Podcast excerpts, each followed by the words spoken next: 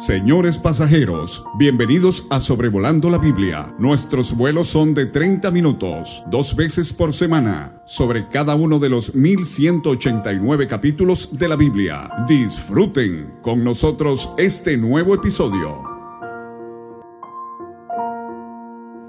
Hola a todos, soy David Alves Hijo, bienvenidos a Sobrevolando la Biblia, en este episodio en el que consideraremos Primero de Reyes 11, hoy 30 de septiembre del 2023, en este último episodio para el mes. Queremos considerar este pasaje extenso de 43 versículos que vamos a explicar con la ayuda del Espíritu Santo. Voy a basarme en esta ocasión en la traducción Reina Valera de la edición del año 1995. El versículo 1 comienza con la palabra pero. La palabra pero, que es una conjunción, no puede ser ignorada. No debes jamás ignorar ni la más mínima palabra en las escrituras. En este caso, este pero marcará un enorme contraste entre lo que hemos leído acerca de Salomón con lo que ahora leeremos acerca de él. Habiendo leído de sus triunfos y de sus éxitos, ahora vamos a leer acerca de sus errores y sus caídas. Lo único negativo que habíamos leído acerca de él fue el hecho que se había casado con la hija de Faraón. Y veremos que ese punto, durante su tiempo de oro, le llevaría a cometer otros pecados y así sufrir grandemente y costosamente. El problema se centra en el hecho de que Salomón amó a muchas otras mujeres extranjeras, aparte de la mujer egipcia de la que ya hemos leído. Él amó a mujeres moabitas, amonitas, edomitas, sidonias y eteas. Moab y Amón, descendientes de Lot, ellos estaban al oriente del Jordán, enemigos de Israel. Edom se ubicaba en lo que hoy es el país de Jordania, al sureste de Israel, específicamente al sureste del Mar Muerto. Ellos eran descendientes de Saúl y también enemigos acérrimos de Israel. Sidón era ciudad de los fenicios, aún existe el día de hoy, se ubica en el Líbano, al norte de Israel. Es la tercera ciudad más grande de dicho país. Los eteos, ellos moraron al norte de Canaán, moraron en Anatolia, lo que hoy es Turquía, y después al norte del Líbano. El problema con Salomón no era tanto que fuesen mujeres extranjeras, porque hubieron varios casos donde judíos se casaron con gentiles que se habían convertido al único Dios. El problema era que estas mujeres de Salomón no eran creyentes en Dios, eran todo lo contrario, idólatras y paganas. El problema también era que no fue una, sino varias mujeres con las que se casó. La poligamia era común en esos tiempos, pero prohibida por Dios. Entre los reyes, tener muchas mujeres era señal de poder y de prosperidad. Salomón no requería tener muchas mujeres para poder demostrar que él era poderoso y próspero. Él tenía a Dios y eso debía bastarle. Dios quiere que tomes esto y entiendas el daño, el peligro que hay en que te cases con una persona extranjera. No en el sentido de que sea de otra nacionalidad, no hay ningún problema en casarse con alguien de otro país. El problema es casarse con una mujer extranjera en el sentido de que no sea convertida a Dios y que tampoco sea una mujer completamente entregada a Dios. Entonces no solamente es que sea una persona creyente, sino que sea una persona completamente entregada a Dios. Y es posible que Salomón se casó con muchas de estas mujeres para así ratificar eh, tratados que él había hecho con las naciones de donde ellas eran. Era como una forma de asegurarles que no los atacaría y ellos no lo atacarían a él por haberse casado con mujeres de aquellos lugares. Esto para nada obviamente justifica lo que él hizo. Jamás podemos pensar que por hacer tratos con el mundo esto nos va a beneficiar en cierta manera. No podemos ceder, ni un centímetro ante la presión del mundo. Jamás recibiremos algo bueno.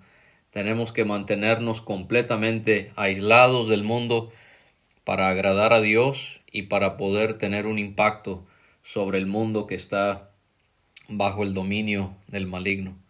Salomón desobedeció el mandato de Dios para Israel que prohibía este tipo de matrimonios.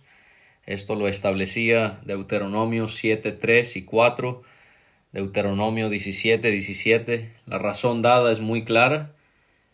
Ciertamente harán que sus corazones se inclinen tras sus dioses. En vez de inclinarse ante la majestad de Dios, este tipo de mujeres harían que él se inclinara ante sus dioses falsos. Quiero exhortarte a que no permitas que alguien te haga dejar de inclinarte ante el único Dios para hacerte inclinar ante sus dioses, sus costumbres, sus pecados. Espera en Dios, sé paciente. Si Él quiere que te cases, Él te traerá a alguien que te haga inclinarte aún más ante el Señor Dios Todopoderoso, así como Dios hizo con Adán al traerle a Eva. El Salmo 119 enseña que debemos vivir con un corazón inclinado hacia la palabra de Dios. No permitas que nadie entre a tu vida que pueda modificar esa posición reverencial y atenta que debemos siempre tener hacia los preceptos del Señor. Vemos aquí que a Dios le preocupa mucho nuestro corazón. Dios quiere que nuestros afectos sean solo para Él. De hecho, Salomón había aconsejado a sus hijos en Proverbios, sobre toda cosa que guardes, guarda tu corazón, porque de él mana la vida. Dios exige que cada uno de nosotros cumplamos el mandamiento principal, que es amarás al Señor tu Dios con todo tu corazón, con toda tu alma y con toda tu mente. Y a estas, refiriéndose a las mujeres, pues se juntó Salomón por amor.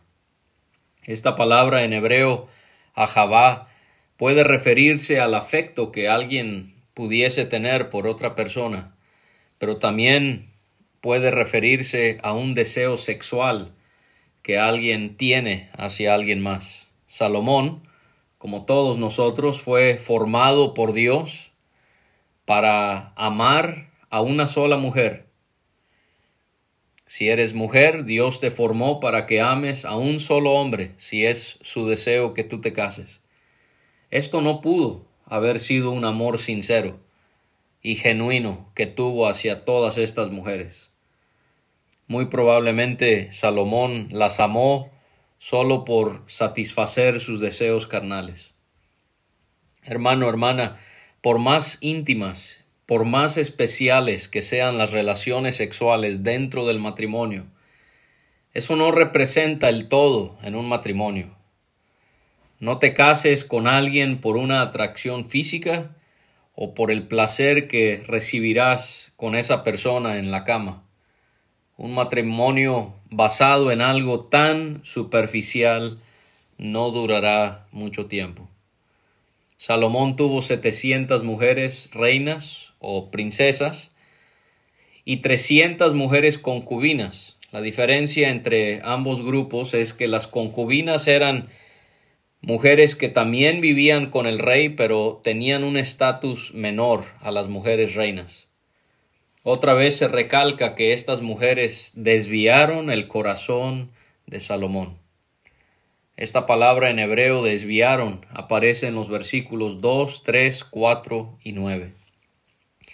En su vejez el corazón de Salomón fue inclinado para que adorase a dioses ajenos. Su corazón, dijo Dios, dejó de ser perfecto hacia él, hacia Jehová su Dios, como había sido el corazón de su padre David. Llama la atención que la palabra completo es la palabra en hebreo shalem, que puede significar seguro, pacífico, ¿sí? eso es lo que significa la palabra shalom, de donde viene esa palabra. También la encontramos en, en la palabra Jerusalén, la encontramos en Génesis, en el lugar donde reinaba Melquisedec, Shalem, Salem, un lugar seguro, puede significar también esta palabra pacífico, pero también puede significar completo. Y creo que este es el significado que debemos tomar aquí. Esto indica que el corazón de Salomón había sido en un tiempo completamente para el Señor, pero dejó de serlo. Yo tendría que preguntarme qué hay en mi vida que no me permite tener un corazón que sea completamente del Señor.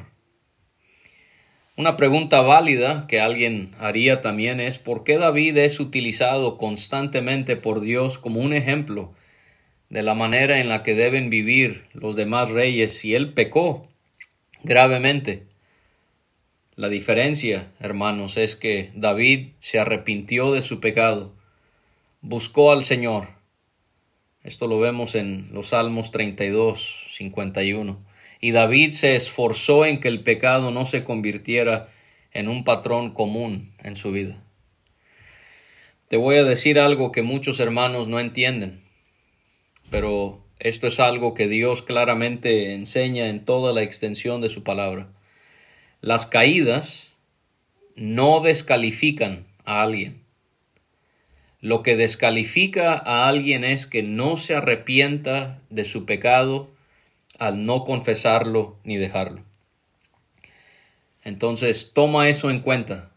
Cuando alguien enseña que una caída descalifica a alguien de por vida, está enseñando cosas que pertenecen al enemigo, porque esto no es lo que enseña Dios en su palabra. Lo que descalifica a alguien no es la caída, sino es su falta de deseo en arrepentirse de su pecado.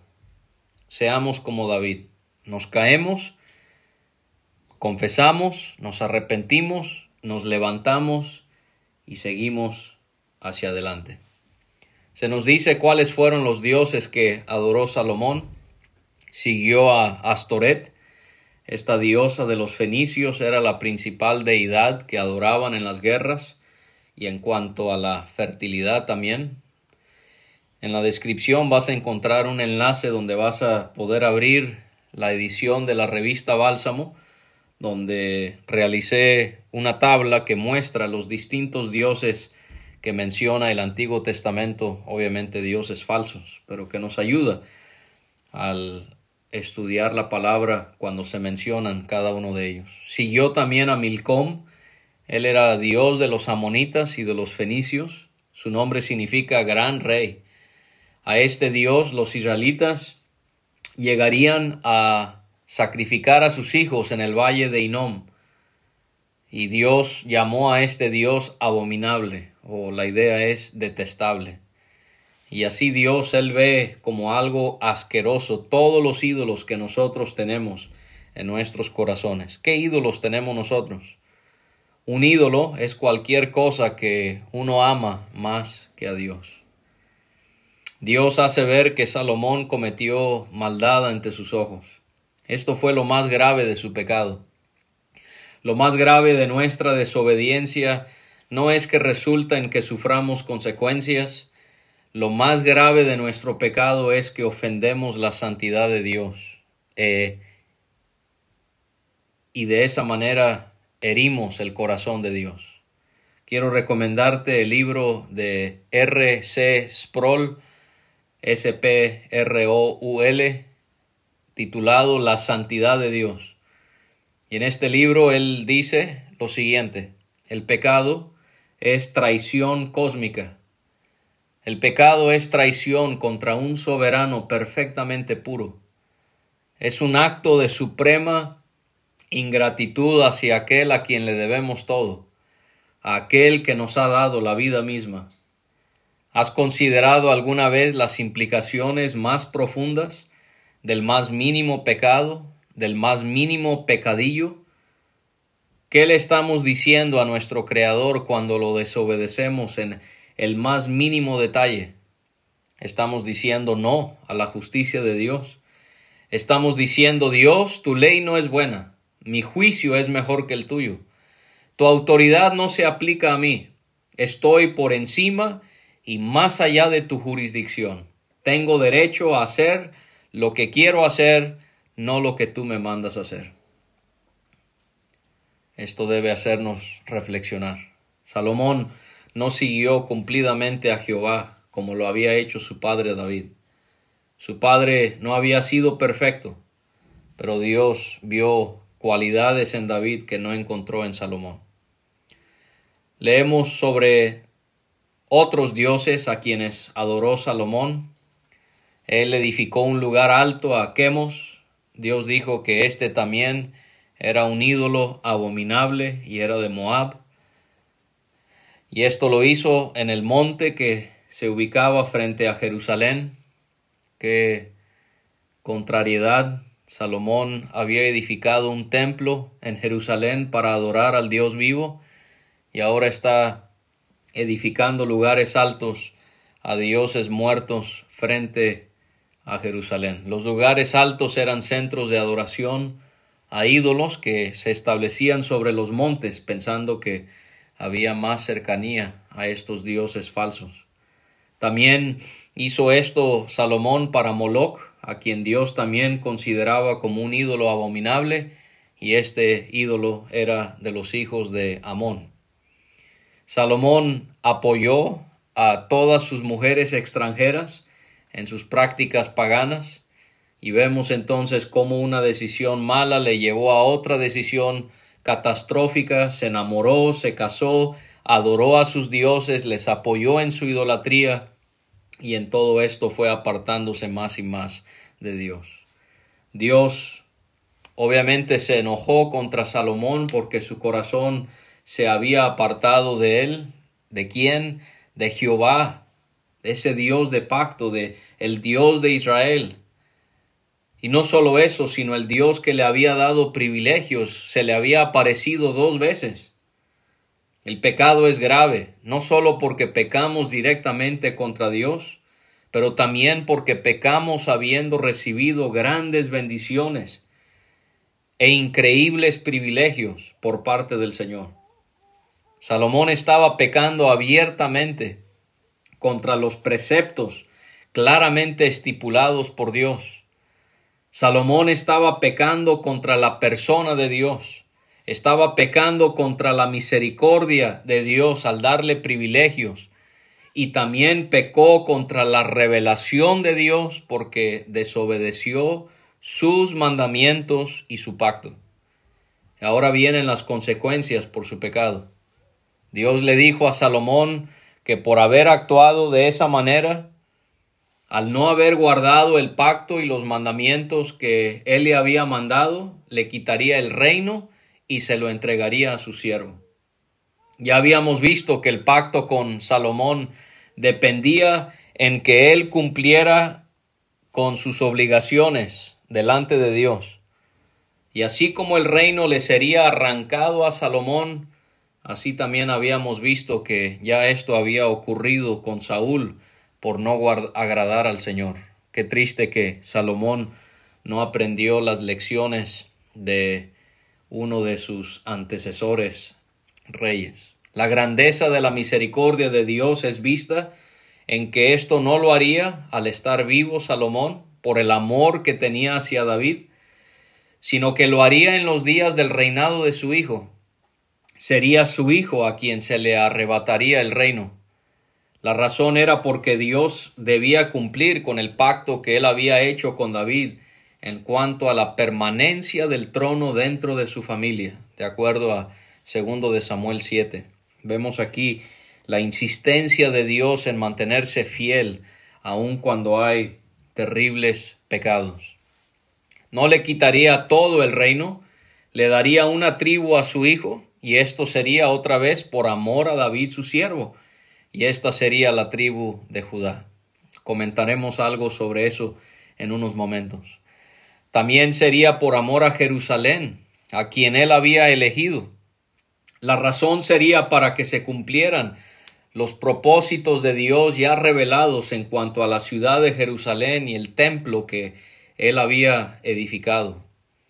La soberanía de Dios permite poder ordenarle a un pueblo pagano a atacar a Israel, que era su pueblo, porque Dios levanta contra Salomón a un hombre llamado Adad, era edomita de sangre real que estaba en Edom.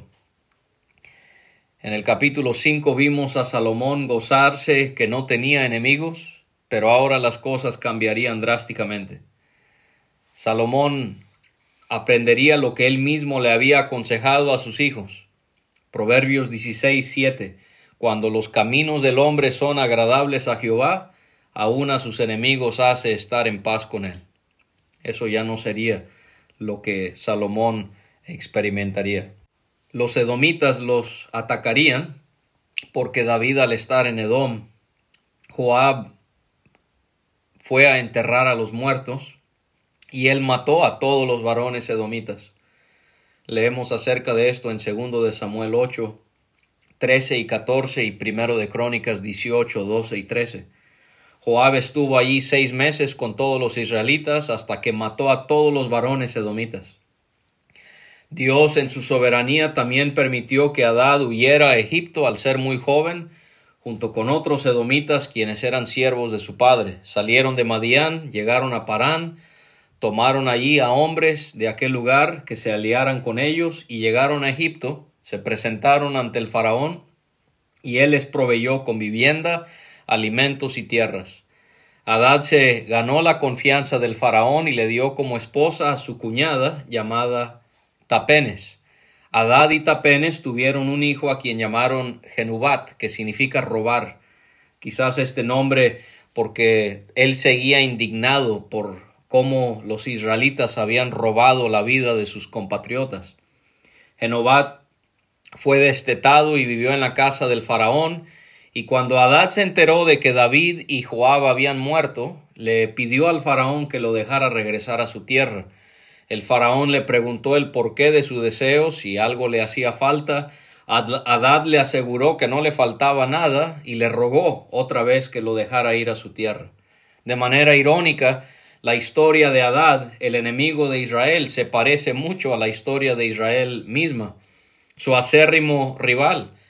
¿Cómo es que Adad y José encontraron favor, eh, el favor del faraón? Ambos prosperaron en Egipto Ambos se casaron con una mujer egipcia, ambos tuvieron hijos allá. Y después vemos cómo Israel pidió que el faraón los dejara salir, así como Adad lo había hecho. En el caso de Israel, el corazón del faraón fue endurecido para que eso no sucediera. Pero qué interesante que en la soberanía de Dios, aquí Dios no endurece el corazón del faraón y él deja salir a Adad. Y el primer enemigo de Salomón, fue un hombre que salió de Egipto con quien él supuestamente había hecho amistad y tregua. Esto lo podemos ver en Primero de Reyes 3.1. El soberano Dios también levantó a otro adversario de Salomón, a Rezón, hijo de Eliada, quien había huido de su amo Adá de Ser, rey de Soba. Leímos cómo David conquistó a Soba en segundo de Samuel 8, 3 a 8. Él reunió a gente que estuviese en contra de él y se hizo capitán de una banda cuando David había deshecho a los de Soba. Después de esto se fueron a vivir a Damasco y ahí hicieron rey a Rezón. David había protegido a Damasco, segundo de Samuel 8:6, y pertenecía al territorio que gobernó Salomón primero de Reyes 4:24. Él fue enemigo de Israel todos los días del reinado de Salomón. Esto se sumó al mal que representaba a Adad porque él aborrecía también a Israel y llegó a reinar sobre Siria. Ellos complicarían las cosas a lo largo de la historia de Israel, por ejemplo, primero de Reyes 15, 18, primero de Reyes 21. Adad representaba peligros que vinieron a, Salomón del sur y razón de peligros que vendrían del norte. Ahora encontramos a Jeroboam en la historia. Jeroboam, hijo de Nabat, él era efrateo de Sereda, había sido siervo de Salomón, Aquí está lo que Dios le había revelado a Salomón, que el reino sería dado a su siervo, quien su madre se llamaba Serúa, la cual era viuda, e, él también alzó su mano contra el rey. Adán y Rezón fueron enemigos externos, pero Jeroboam sería un enemigo interno al trono de Salomón. Al ser Jeroboam efrateo, al ser de la tribu de Efraín, esto nos hace pensar en cómo él era de la tribu más poderosa entre las tribus del norte de Israel, y esto es importante con lo que vamos a ver. La razón por la que él alzó su mano contra el rey fue porque Salomón, al edificar a Milo, la fortificación allí, cerró la brecha de la ciudad de David su padre. Jeroboam es descrito como un hombre valiente y esforzado, Salomón vio que este joven era un hombre activo y le encomendó todo el servicio a cargo de la casa de José.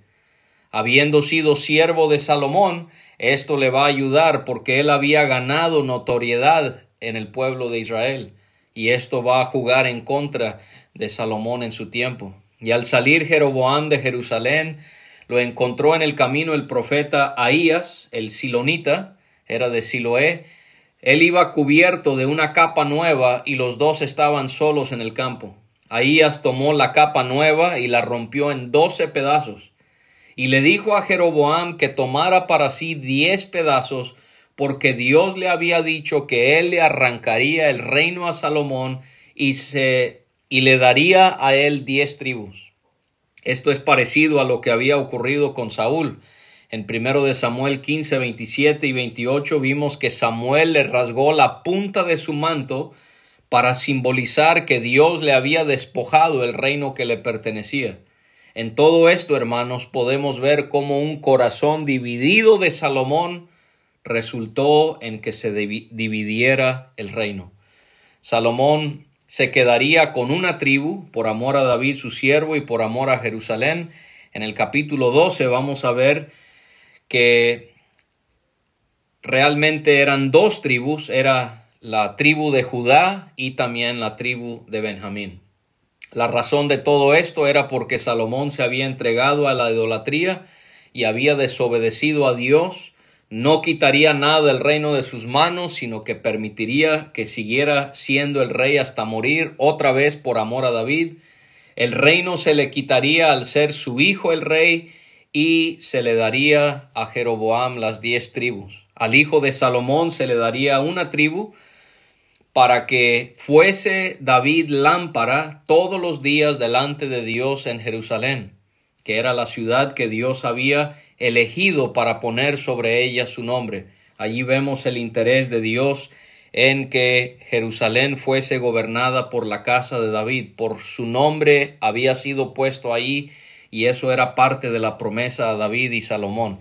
La lámpara encendida pareciera representar la vida de una persona. Job 18.6, Salmos 132.17.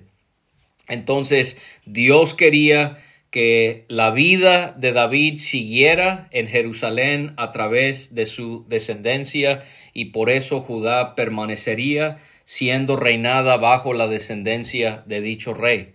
Y se le dijo a Jeroboam que él reinaría sobre todo lo que deseara su alma y sería rey de Israel, pero para eso, igual como se le había dicho a David y Salomón, tendría que prestar oído a todo lo que Dios le mandase. Le prometió que si le era fiel a Dios, él le edificaría una casa firme como lo había hecho con David y le entregaría a Israel. Dios dice que él estaba de esta manera afligiendo a la descendencia de David por causa de esto, pero aquí hay otro pero, pero no sería para siempre. Esto está aludiendo al hecho de que un día, de acuerdo a Ezequiel 37 del 15 al 28, Cristo reinará sobre toda Israel, ya no un reino dividido. Y esto es lo que tenemos que tomar en cuenta al leer los libros que narran sobre la monarquía de Israel, que toda maldad, toda desobediencia, toda injusticia en la monarquía, en los reyes, apunta al Rey de Reyes, que será perfectamente justo y que reinará perfectamente conforme al corazón de Dios, como nadie jamás lo ha hecho. Y por esta razón Salomón procuró matar a Jeroboam, pero en su soberanía Dios permitió que también se fuese a Egipto. Él estuvo con el rey Sisac hasta que murió Salomón, Sisac, de hecho, él va a invadir a Israel cuando esté reinando Roboam, primero de Reyes 14, 25 y 26. Y nos dice la escritura que los demás hechos de Salomón, lo que hizo y todo en cuanto a su sabiduría, estaba escrito en el libro de los hechos de Salomón. Este es uno de los libros mencionados en la Biblia que no los tenemos porque no fueron inspirados, fueron veraces, fueron útiles en su tiempo, fueron libros históricos que fueron de uso para Israel, pero no fueron libros inspirados. No hay libros que deben estar en la Biblia que no están. Podemos confiar que con los 66 libros que están, el canon está cerrado y completo y no debemos dudar de la veracidad de la palabra escrita de Dios. Salomón reinó en Jerusalén por 40 años entre los años 971 y 931 a.C. Salomón murió y fue sepultado en la ciudad de su padre David, y en su lugar reinó Roboam. Gracias por acompañarme. Deseo que esto haya sido para tu enriquecimiento espiritual.